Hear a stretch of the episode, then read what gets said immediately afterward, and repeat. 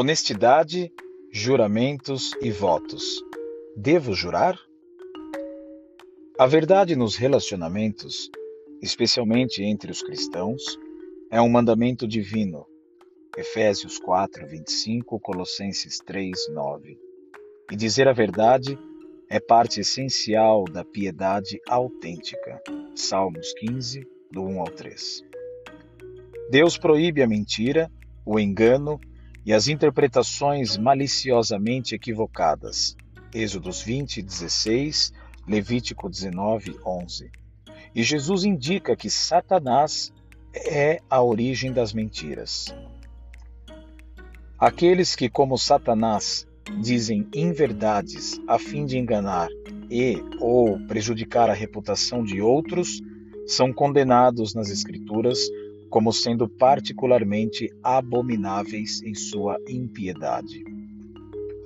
Uma maneira de reconhecer a dignidade do nosso próximo, que, como nós, foi criado à imagem de Deus, é entender que, de um modo geral, ele tem direito à verdade.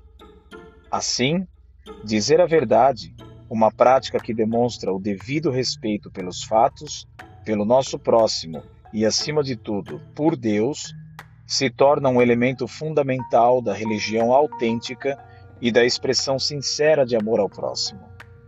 Os juramentos são declarações solenes que invocam Deus como testemunha daquilo que é declarado e prometido, tornando o mentiroso digno de punição.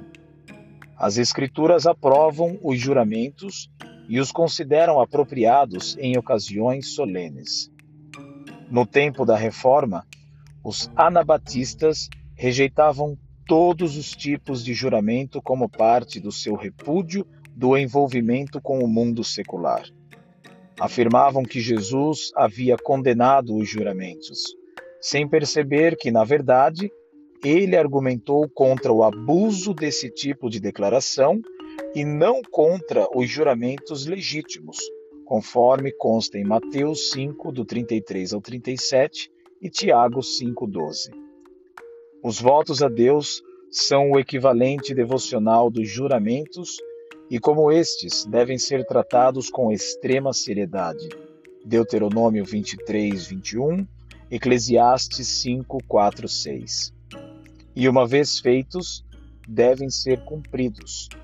Salmos 15, 4 Deus exige que levemos a sério não apenas as palavras dele, mas também as nossas.